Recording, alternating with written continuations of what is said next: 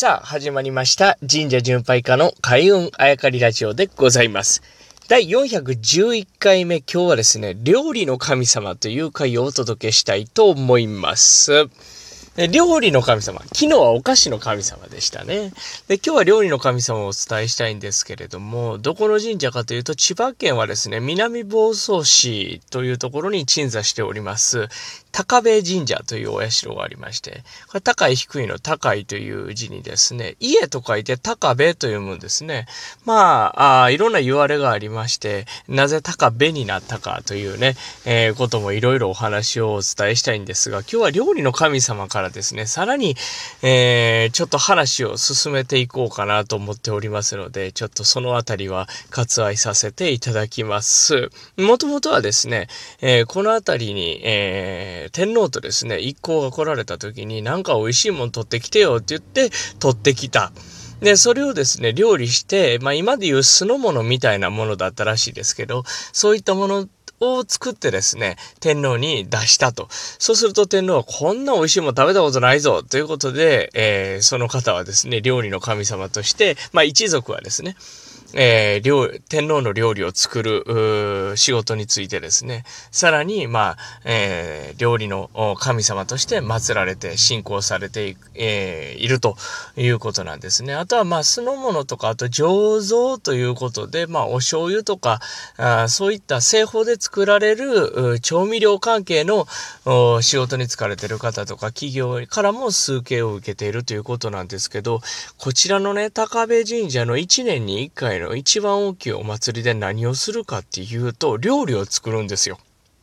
まあ、そこまでは、まあ、もともと料理の神様なんで料理をしてですね、さらにまあ、あその神様に見てもらって、料理の腕を上げてなんてね、奉納してっていうような言われがあるのかなと思っていたんですけど、まあ、それはそうなんですよ。その、料理方法というか調理方法をですね、改めて、まあ、今年考えて、えー見てですね、ちょっとやっぱり、あの、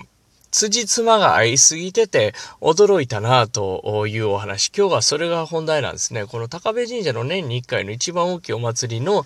えーで、そこでされる料理の特徴というのはですね、手を一切食材に触れないということなんですね。まあ大きい、えー長いお箸みたいなものとかね、包丁を通すための、押さえる道具とかね、そういったものは使うんですよ。いやだから専門の道具というか専用の道具は使って、調理道具は使うんですが、食材に、えーまあ最初から最後まで一切手をつけないと。料理人がですね、まあ神職が。一切手をつけないという調理方法が未だにこう伝承されているということなんですけれど、まあ、昨今ですね、僕がずっとこの番組で、例えば神社に入るときに手洗ったり口清めたりするのはあれ結局手洗いうがいが元に、手洗いうがいの元なんじゃないかと言ったりですね。えーあとは意味ということで、まあ、あ自分から身近な方、人がですね、亡くなった時は何日間かその、神社に行けないとか、家の外出れないということは、その、なんていうんですか、ソーシャルディスタンス、今で言うソーシャルディスタンスというかね、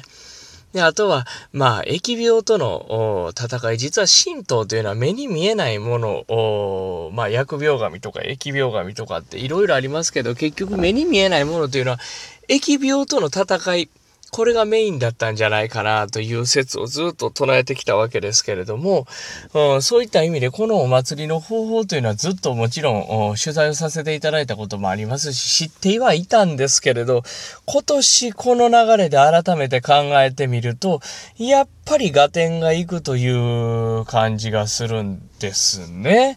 うーん、その、料理に手を触れない。だから結局今、おにぎり屋さんでも何でも、あの、透明のビニールの手袋をしてやったりとかですね。あ作ったりとかですね。当たり前ですけど。結局なんかその、な、手を触れることによって、極端な言い方すると汚くなるというのが、あのーその、なんて、命に直結するというとこと、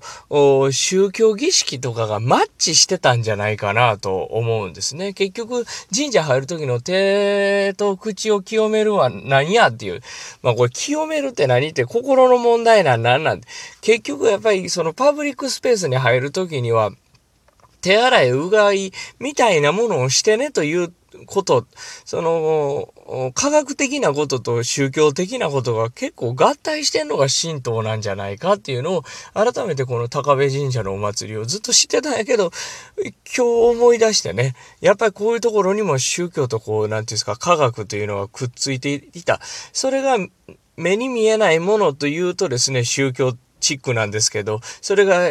ウイルスや疫病だというと結構科学的なことになるんですね。それが解明されていなかったというだけで、神道というのは割とそういうのが密接に、あの、繋がったものなんじゃないかなというふうに思いまして、まあ、タイトルは料理の神様だったんですけれども、今日はその高部神社で行われているお祭りの調理方法から見る、現代との共通点というお話をさせていただきました。